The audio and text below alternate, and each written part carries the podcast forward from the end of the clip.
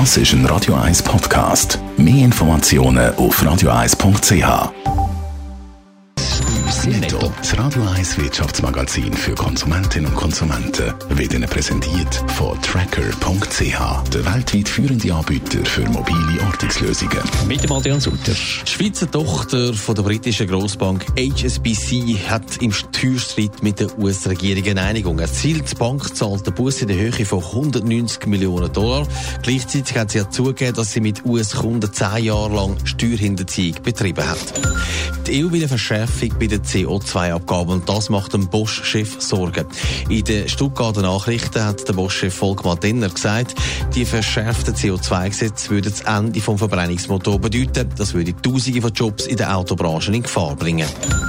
Kurz vor der Parlamentswahl in Großbritannien ist Facebook ein Banner passiert. In der Werbedatenbank sind politische Anzeigen nicht mehr auffindbar. Was genau das Problem ausgelöst und welche Parteien davon genau betroffen sind, das ist im Moment aber noch nicht klar.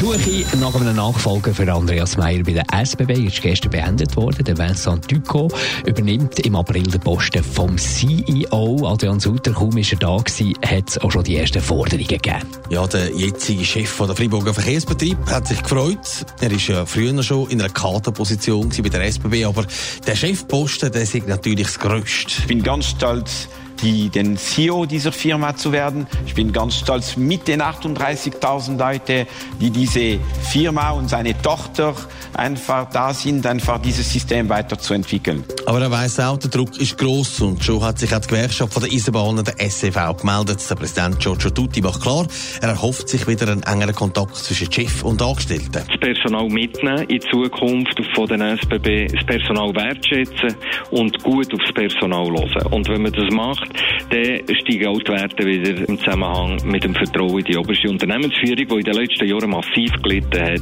Also, die Forderungen die sind einmal klar. Der neue SBB-Chef gilt ja auch als Digitalisierungsturbo. Ist das okay für die Angestellten?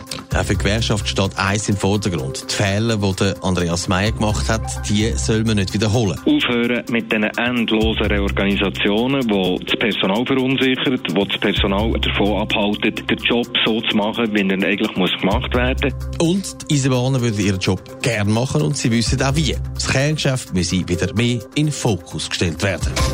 Netto, das Radio 1 Wirtschaftsmagazin für Konsumentinnen und Konsumenten, ist Ihnen präsentiert worden von Tracker.ch.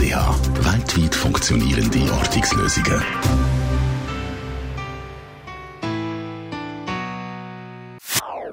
Das ist ein Radio 1 Podcast. Mehr Informationen auf radio1.ch.